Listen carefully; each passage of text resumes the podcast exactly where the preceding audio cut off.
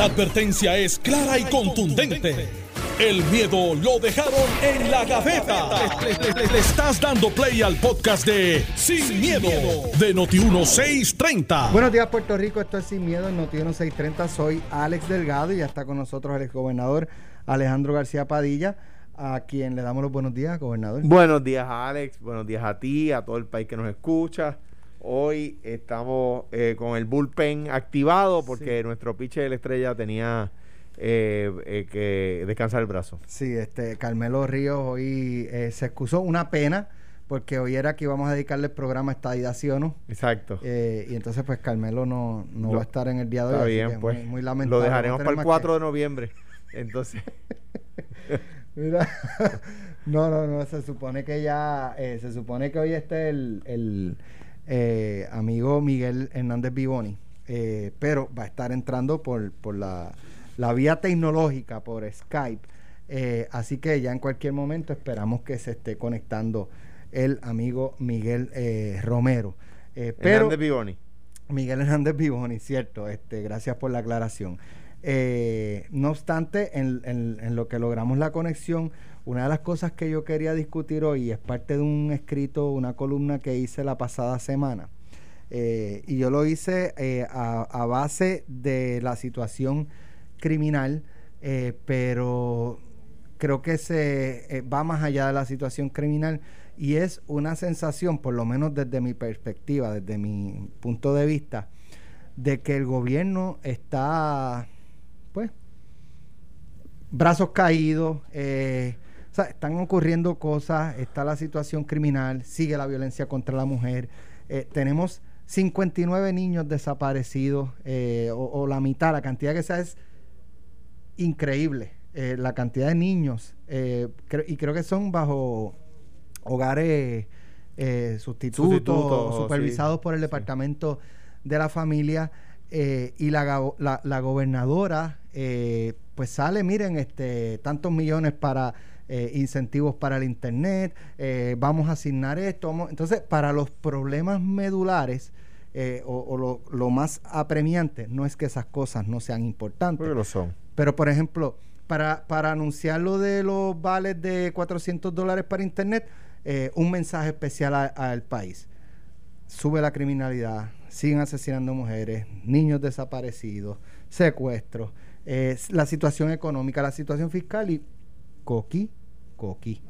Eh, salen solamente para anunciar cosas bonitas eh, y como decimos, importantes, pero por ejemplo, esa, ese anuncio de los 400 eh, dólares.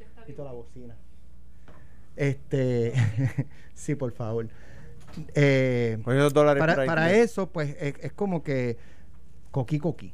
Y entonces, claro, la gobernadora no prevaleció en la primaria, estamos una semana de las elecciones y qué sé yo, a dos meses y una semana aproximadamente, dos meses y medio de entregar el poder y como que pues nada, este, pues salgan las cosas como salgan de aquí a lo que entrego, sobrevivamos como podamos, en lo que entregamos a quien sea y, y, apague y vámonos. Con, con, agradables excepciones, ¿verdad? Eh, por ejemplo, veo muy activo en los medios a, a Lorenzo González eh, y eso, también digo, el COVID lo, lo, fuerza a estar en los medios, pero no se ha escondido, ni siquiera eh, siendo paciente víctima del COVID. Eh, lo estuvo pasivo, ¿verdad? El Departamento de Salud ha estado en, la, en, la, en, la, en las noticias. pero hay varias cosas que pueden estar sucediendo. Y como tú digo, como tú dices, subrayando que el hecho, por ejemplo, de los 400 pesos para internet es fundamental. ¿Por qué? La, en la educación. En la educación. Ahora, eh, me parece que hay, sectores del gobierno que están, pues, mano, lo que, eh, con esta actitud, lo que queda son eh, 60 días de administración, eso incluye la semana de Thanksgiving, eso incluye los días de Navidades. Eh, pues, entonces, ¿qué pasa? Mira lo que pasa en estas circunstancias donde el incumbente no aspira. Y lo que voy a decir ahora no es culpa del incumbente.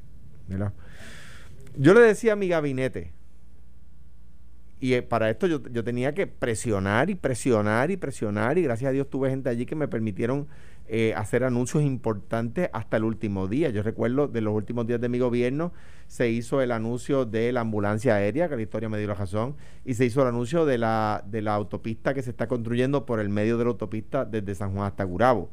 Eh, pero eso había que presionar y presionar y presionar y tenía funcionarios comprometidos con la administración, ¿verdad?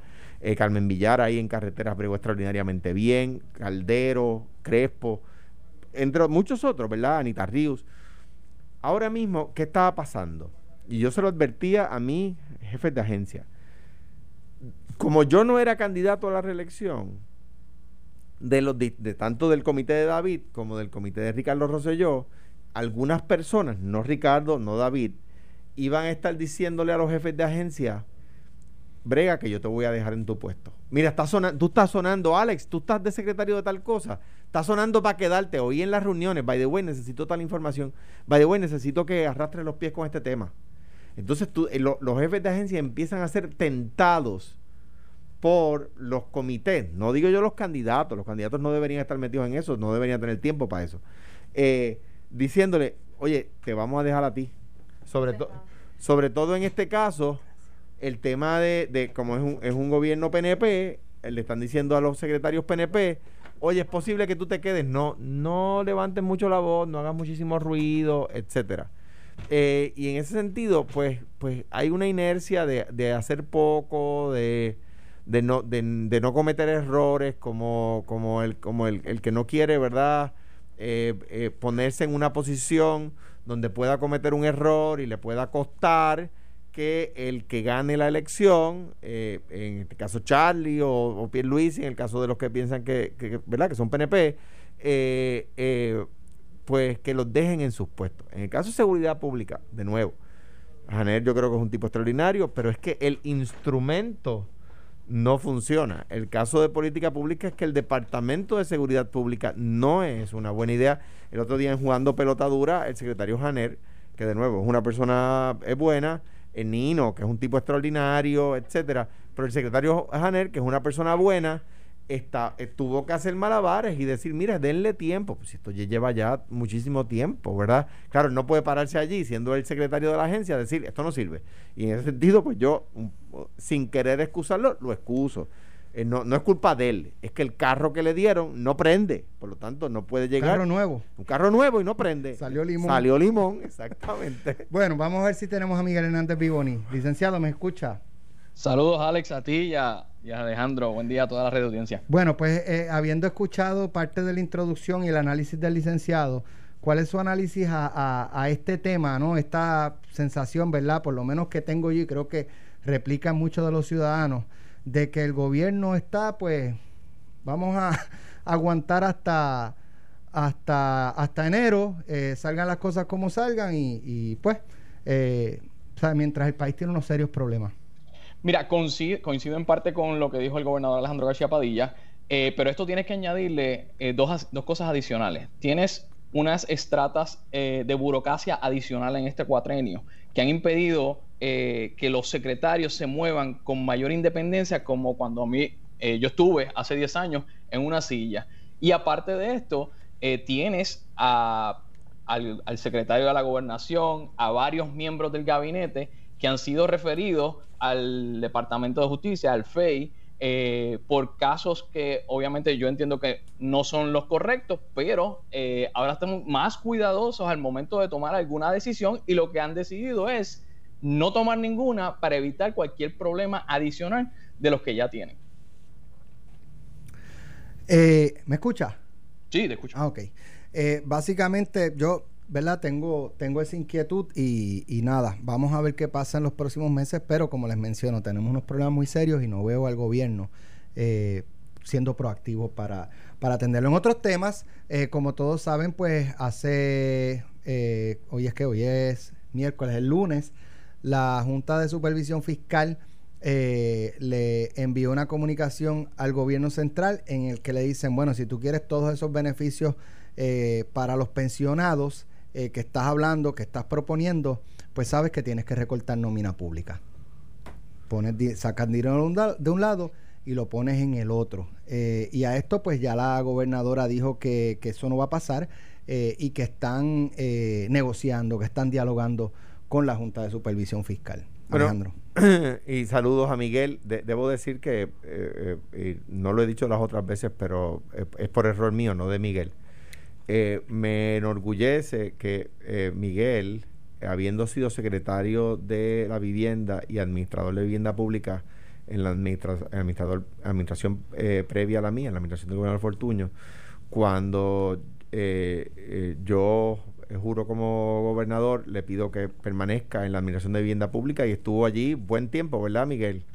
Eso es correcto, estuve un año y medio y, las razones de, haberme ido no tienen nada que ver con, el gobernador. No se debió ir, aunque Gaby, Gaby López Arrieta hizo un trabajo extraordinario también y a quien le envío un abrazo, pero, pero no, no, no, no, puse a Gaby porque quería que Miguel se fuera.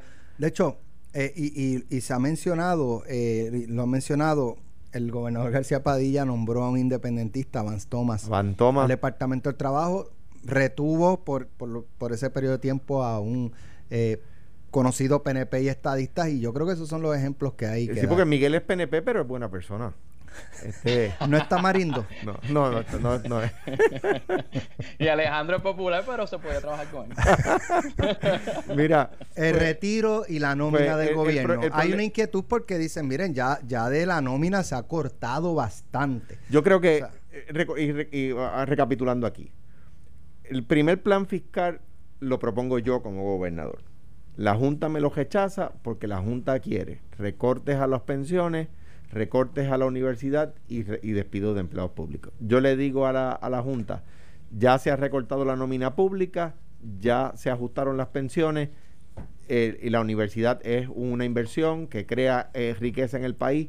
Por lo tanto, no estoy dispuesto a recortar pensiones, no estoy dispuesto a, despedir empleados, no estoy dispuesto. ¿Y qué se podía hacer entonces? entonces ¿A qué estaba dispuesto? Pero ya estaba, ya estaba, no, y se presentó un plan fiscal que, que, que hacía ajustes, ¿verdad?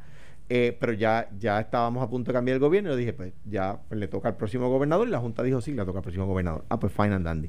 El próximo gobierno eh, eh, recortó más, la, el gobierno de Ricardo Rosselló estuvo dispuesta a las tres cosas, ¿verdad? Y lograron un plan fiscal que lo celebraron en el Jardín Hundido de la Fortaleza. El problema es que cuando vino el tema de pagar el bono de Navidad, Tomás Rivera Chats les dijo, les tiró la raya en la arena y le dijo, y, el, y la ley 80 le dijo, por aquí no van a pasar. Y la Junta que decía que no había chavos para eso, tuvo que eh, bajar la mirada y hacer buche porque había chavos para eso y se pudo pagar. Entonces ahora la gobernadora tiene el upper hand. Porque cuando la gobernadora dice se puede pagar el bono de Navidad, y se pueden pagar las pensiones. La Junta le dice no echados para eso. La gobernadora dice, sí, pero es que la última vez que ustedes dijeron eso, ustedes estaban equivocados. O sea que en, un, escenario eh, eh, normal, cuando la Junta dijo que no había chavos para pagar el bono de Navidad, pues todo el mundo dijo, bueno, si la Junta dice que no hay chavos es porque no hay chavos, pero Jesús no había. Pues entonces, eh, pues eso le plantea un problema de credibilidad a la Junta. Ahora, eso no quiere decir, eso no es un argumento lapidario. más vale que los haya. ¿Por qué? Porque la ley le impide al gobierno, en elecciones, el, que está, el eh, acuérdense que el, año fiscal empieza el primero de julio. Por lo tanto, ningún gobierno puede gastar de julio a diciembre en año electoral más de la mitad del estimado de recaudos. Por lo tanto, la gobernadora no puede si es que, si es que la Junta tiene razón en, en esta ocasión, no puede hacer un gasto ahora que ponga en, perjuicio la, el, el, balance presupuestario en el segundo semestre del año fiscal que empieza el primero de enero y termina el 30 de junio. Miguel. Miguel, ¿nos escucha? No, yo creo que se desconectó. Nada, vamos. Miguel nos puso, nos puso musiquita de elevador. nos puso musiquita de, de, de, de, sala espera. Vamos entonces a hacer una breve pausa. Eh, y entonces regresamos con otros temas muy interesantes. Estás escuchando el podcast de Sin, miedo, de Noti1630. Bueno, ya estamos de regreso. Eh, Sin Miedo hoy con Alejandro García Padilla, Miguel Hernández Vivoni. Miguel, ¿me escuchas? Miguel. Bueno, vamos a ver si podemos conectarnos nuevamente. ¿Me escuchas ahora? Ahora sí, perfecto. Mira, Miguel, eh, brevemente sobre el análisis de la Junta de Supervisión Fiscal, su solicitud de que si quieren darle mayores beneficios a los empleados, tienen que recortar nómina. Mira, lo que, te, lo que está diciendo la Junta es básicamente nuestro plan fiscal ya tiene una reducción de un 6.56% en nómina anual por lo que son los efectos de la attrition y la gente que se retira. lo que, los números que tú me diste en 30 años eh, se exceden a lo que ya se había acordado ese, ese plan eh, certificado. Si tú quieres contribuir con eso, tienes que reducir aún más la nómina y eso va a tener un efecto nocivo en los servicios que se ofrecen. El gobierno tiene que buscar la manera creativa de buscar eh, mayores ingresos para poder eh, dar esos beneficios a nuestros retirados. Muy bien, bueno, eh, vamos a pasar a otro tema y es un, una controversia que se ha suscitado en una conocida urbanización eh, de San Juan, en Montelledra, aquí muy cerca de Noti1, en la que un residente puso un rótulo de eh, Juan Dalmau en el patio de al frente de su casa. Eh, y obviamente mostrando su, apoyo a la candidatura y promoviendo la candidatura de, del licenciado Juan Dalmau para gobernador. Entonces esto ha creado una controversia porque una vecina de, este, de esta persona que, que puso el letrero se quejó ante la Junta mm. eh, de, la urbanización eh, porque el reglamento prohíbe que se pongan ese tipo de, promociones. Eh, y la Junta entonces le envía una carta a la dueña de la residencia diciendo tienes que remover y, cita los artículos de los reglamentos y, whatever de la, de la urbanización. Y entonces pues esa, esa es parte de la controversia. hasta qué punto en una residencia, en una urbanización, lo que es muy distinto a un condominio, eh, se puede ejercer ese tipo de libertad de expresión eh, como lo está expresando ese ciudadano, ese residente. mi, opinión es eh, la siguiente, la Junta no puede hacer eso. el ciudadano tiene razón. Como decía el profesor Antonio Fernó López Cepero, dentro de la Constitución todo, fuera de la Constitución nada.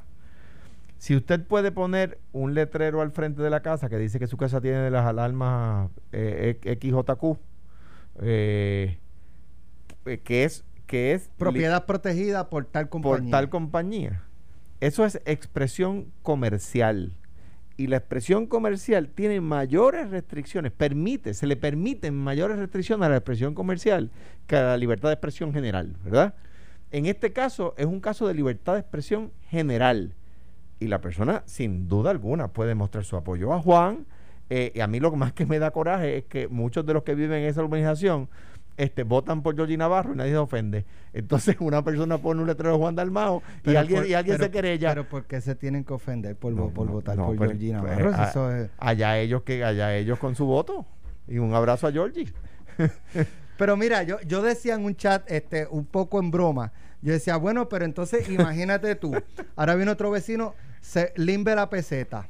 Este, Vamos para se allá. Coge, se coge ruedo. Eh, y entonces cada cual pone, ¿verdad? El eh, letrero promocional que, que, quiera, que, le convenga. Se lee el tarot. Mira, una, cosa, una cosa se, lee, el tarot. En El sendero. La tirana. La, lectura del tarot. La tirana, exacto. Exacto. Exacto. ni, ni, la tirana, ni, ni la tirana. Le leemos el tarot. O se, o se tiran los se busca candela. Miguel. Mira, la realidad es que eh, hay personas que confunden, hay abogados que confunden lo que es la libertad de expresión con lo que son servidumbres de equidad que a veces en estas organizaciones existen.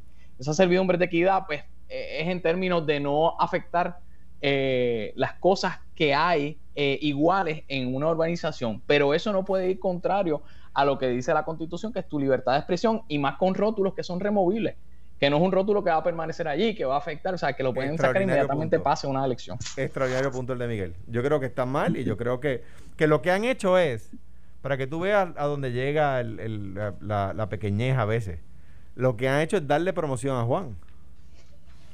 Porque esto no hubiese salido de las... Lo hubiesen visto solamente las personas que pasaban por esa calle.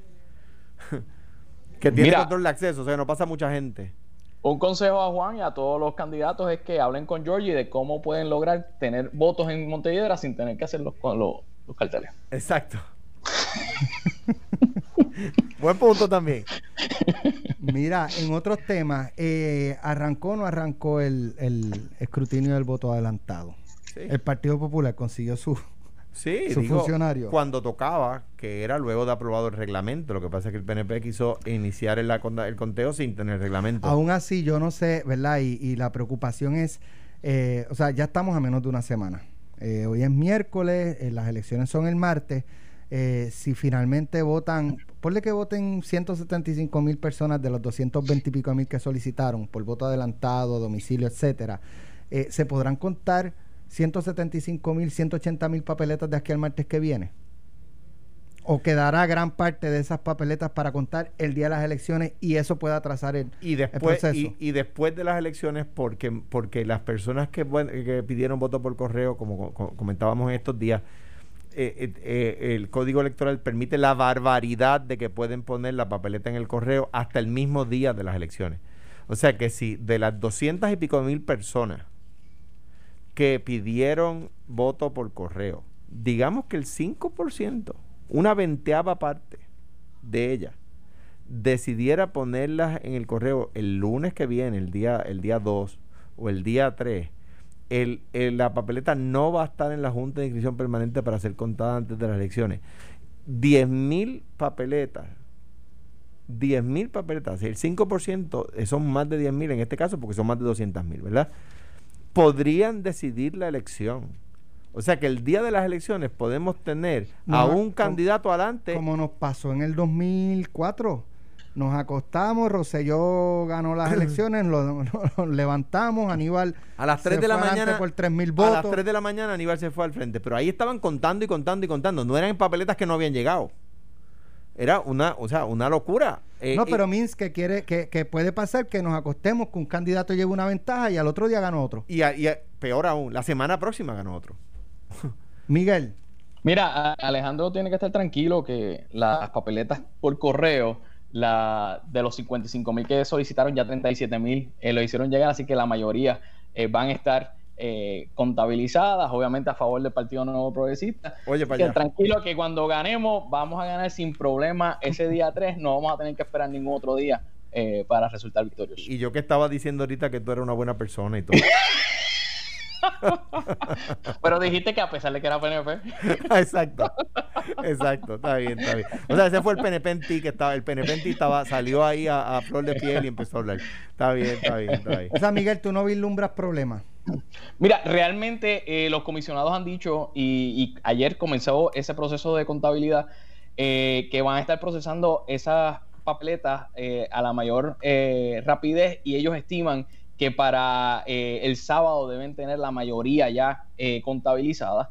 en términos de, de los que son por correo, sí eh, tenía una preocupación a sus inicios, por eso que está planteando Alejandro. No obstante, el hecho de que ya se hayan recibido eh, 37 mil de esas 55 mil es un buen indicio de que la gente las está llevando, además de que la comisión permitió que esas papeletas se llevasen a la Junta eh, y no tener que esperar por el correo a que llegase. Así que quizás las que sean sean mínimas, no vamos a tener un margen grande de papeletas en el correo esperando a ser contabilizadas. Pero tranquilo, que el Partido Nuevo Progresista va a ganar por buena cantidad de votos, así que no es necesario contabilizarlas todas. Las Miguel, ¿tú, desayunaste, Miguel, porque te noto como que diciendo algunas cosas ahí sin sentido.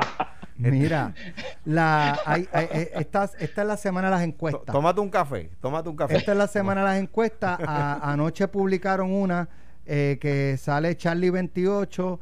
Eh, Pierluisi 27, Lugaro creo que 22% y Juan Dalmau 14%. ¿Eso está cerca de la realidad o lejos de la realidad? Enajenado de la realidad. Yo creo que va, yo creo que, yo creo que, como dice eh, Miguel, no, no, no tienen contacto con la realidad porque los dos candidatos principales van a tener más de 30% de los votos. Ahora bien, que va a ser una elección cerrada, yo creo que va que la, yo no he visto en los últimos días una sola encuesta, incluyendo lo que me han comentado los amigos del PNP sobre las encuestas del PNP, que Charlie Delgado está adelante por un margen pequeño.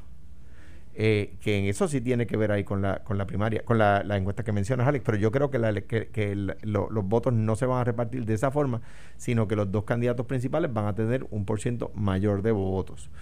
Eh, eh, va a depender mucho del turnout, por supuesto. de nuevo, esto no es un argumento en contra de, de Alexandra Lúgaro, ni de Juan Dalmao, ni de Eliezer Molina, ni, de, ni del doctor César Vázquez sino que pues, lo que tienen que decidir los electores es si quieren que se sigan desprotegiendo reservas con el PNP, quitándole derechos a los homosexuales con el PNP, si quieren que siga el, el, el, turismo al garete, no, no la compañía de turismo, ojalá y la compañía de turismo volviera a tener el poder Allí Carla es una extraordinaria emplea, eh, funcionaria pública, pero el DMO yo creo que por lo menos no ha reportado bien cuál es su trabajo. El Departamento de Seguridad Pública no ha servido. Si quieren ese camino, tienen el PNP. Si no, tienen el Partido Popular como alternativa. Eh, yo creo que va a ser cerrada, pero no con esos números. Perdónenme, este, un paréntesis. Eh, antes de, regresando al tema del de, letrero de Juan Dalmau, el letrero está pegado en la ventana de la casa. O sea, no, está ni siquiera puesto en el, en, el, en el patio. Si permiten la expresión comercial, es que no hay manera de que impidan la libertad, la, la libre expresión en su, en su ámbito general. No, yo yo no, veo cómo lo puedan hacer. Eh, Miguel, las encuestas, eh, ¿tú ves una amplia ventaja de Pedro Pierluisi o, o ves una elección cerrada aunque supongo que vas a decir que prevalece como quiera Pedro Pierluisi, pero ¿tú ves que el que gane, gane por un margen holgado o, ves algo, una, una, elección cerrada? Realmente el que, el que gane va a ganar por 25 mil, 30 mil votos. Eh, pero los números, los números que estás planteando... 30 mil votos son 2% en esta elección. Sí, va, va, a ser una elección cerrada, esa es la realidad. Eh, y más con el hecho de que la gente no va a acudir como antes acudían a los centros de votación a votar. Ojalá y fueran a votar mucha gente. Eh, en términos de Alexandra Lúgaro, va a tener un impacto su, su candidatura como lo pasó en las elecciones del 2016 y más ahora que tiene un grupo eh, detrás pero ese número no va a exceder de un 13, un 14%. Y eh, Juan Dalmao incrementará el 2% que normalmente nos tiene acostumbrado el PIB. Eh, jurado que no fui yo. fue Juan.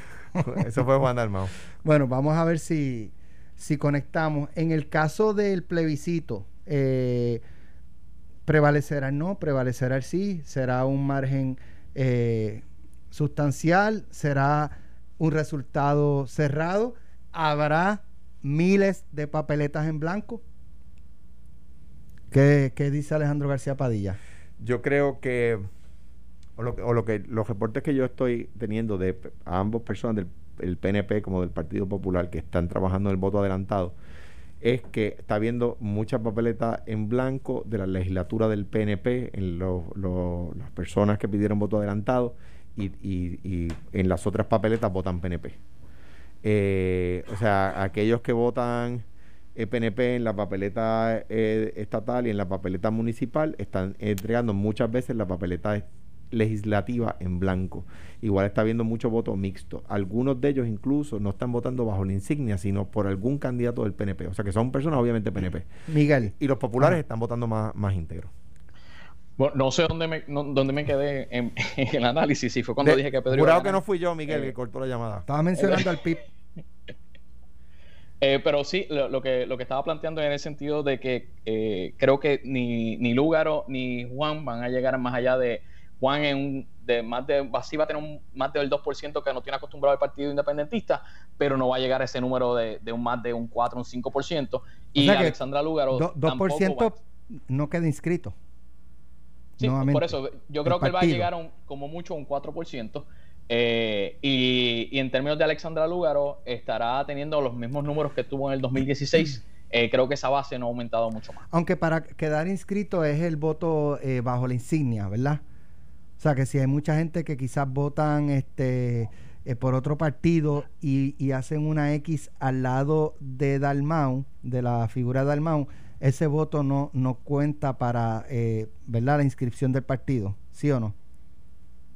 Es basado en el porcentaje de votación eh, que puede ser por insignia o por candidatura. Bueno, Miguel, muchas gracias por estar con nosotros en el día de hoy. Gobernador Abrazo, Alejandro Miguel. García Padilla, Espero estar con agradecido de que esté allí aquí también hoy. Mañana regresamos nuevamente aquí a Sin Miedo. Eh, esperamos que esté el senador Carmelo Ríos. Si no, pues mira, activamos nuevamente a Miguel Hernández Vivoni. Gracias, Miguel. Un abrazo. Un abrazo, Miguel. Un abrazo a todos. Lo próximo, Noti 1630, pelota dura con Ferdinand Pérez, Carlos Mercader y Manolo Sidre. Esto fue, el podcast de Sin, miedo, de Noti1630. Dale play a tu podcast favorito a través de Apple Podcasts, Spotify, Google Podcasts, Stitcher y notiuno.com.